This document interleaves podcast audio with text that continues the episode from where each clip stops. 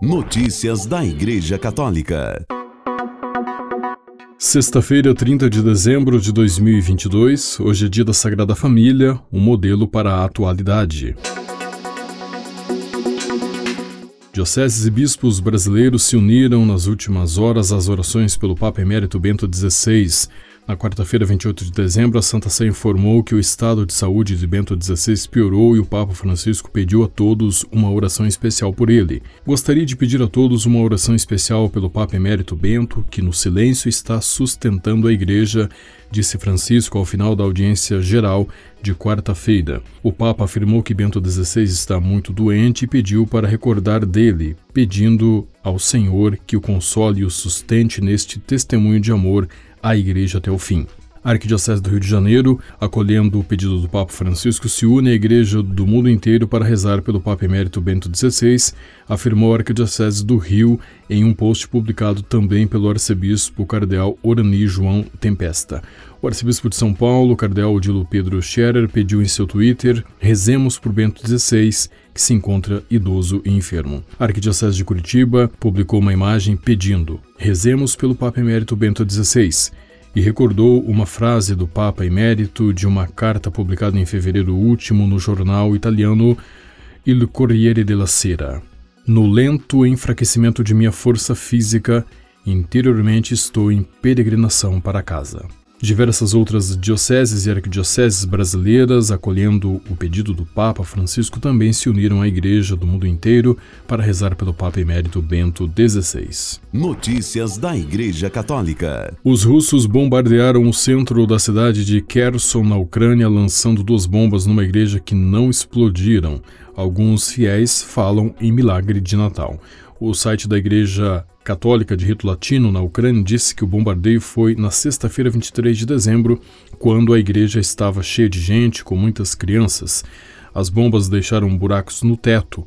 Uma delas caiu e se partiu em dois, enquanto a outra ficou presa em uma parede. Durante a homilia, na missa da véspera de Natal, de 24 de dezembro, o bispo de Odessa Simferopol, Dom Stanislav, Isidro Koradziuk disse que muitos casos milagrosos que estão acontecendo já foram registrados na diocese, que inclui as cidades de Kherson e Mykolaiv. Deus manda, uma pessoa atira, mas Deus controla as bombas, disse o bispo. Notícias da Igreja Católica.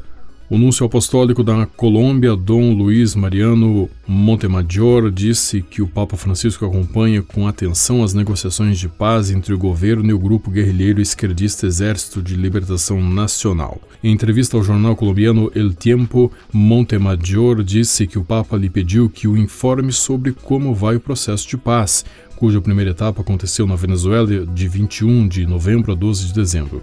Eu cumpro as tarefas do Santo Padre ele me colocou para apoiar os acordos de paz com as Farc e sua aplicação e também tentar fazer com que o grupo guerrilheiro esquerdista Exército de Libertação Nacional voltasse a uma mesa de negociações com o Estado.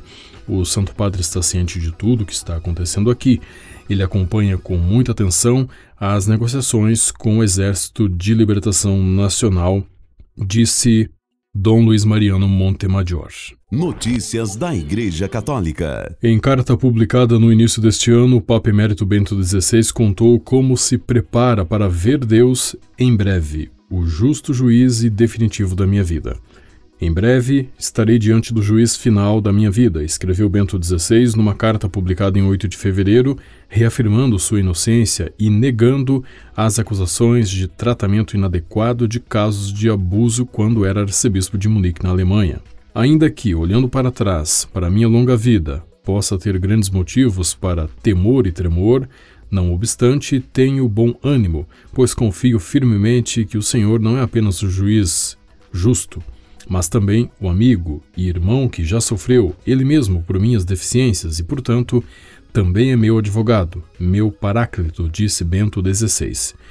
À luz da hora do julgamento, a graça de ser cristão se torna ainda mais clara para mim, disse o Papa Emérito.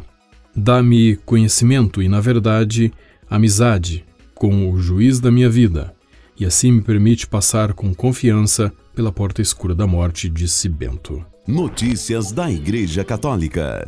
A Fundação Pontifícia Ajuda a Igreja que Sofre anunciou na terça-feira, 27 de dezembro, que dois padres sequestrados na semana passada na Nigéria foram libertados. O padre Sylvester Okechukwo, da cidade de Kafanchan, estado de Kaduna, e o padre Mark Ojotu, da diocese de Otukpo, estado de Benue foram libertados de seus sequestradores, disse a organização em uma mensagem publicada nas redes sociais na terça-feira, 27 de dezembro. A Fundação Ajuda a Igreja que Sofre agradece aqueles que rezaram pela sua libertação, acrescentou a Fundação.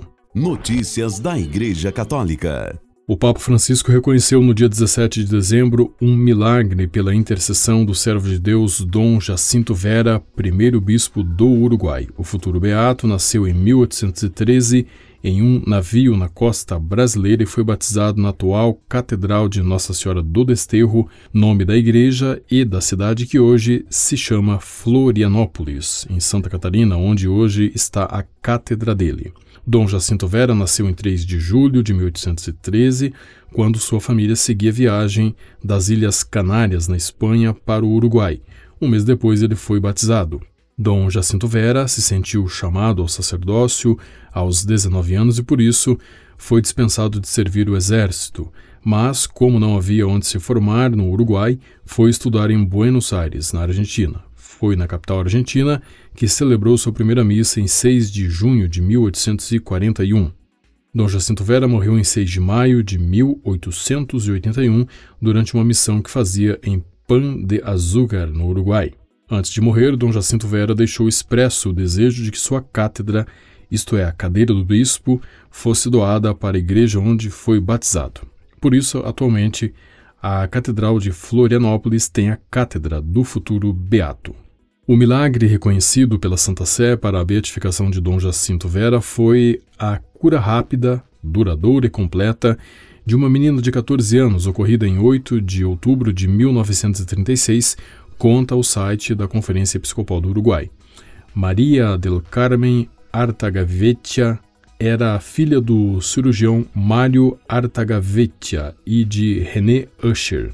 Após passar por uma cirurgia de apendicite, a menina teve uma infecção que se agravou até chegar a uma situação desesperadora. Os melhores médicos da época a atenderam, mas não conseguiram sua melhora.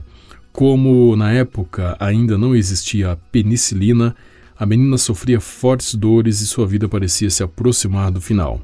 Então, um tio de Maria del Carmen, Rafael Algorta Camusso, levou para ela um santinho com uma relíquia do servo de Deus Jacinto Vera e lhe pediu que a colocasse na ferida e que ela e sua família rezassem com toda a confiança, pedindo a cura por intercessão do servo de Deus. Naquela mesma noite as dores pararam, a febre acabou e na manhã seguinte a menina se sentia completamente bem. A cura foi rápida e completa, cientificamente inexplicável, comprovada por seu pai e pelo médico que a atendia, o Dr. Garcia Lagos, conta ao site da Conferência Episcopal do Uruguai. Com a colaboração das agências ACI e Vatican Media, você ouviu o Boletim de Notícias Católicas que volta na próxima segunda-feira. Notícias da Igreja Católica.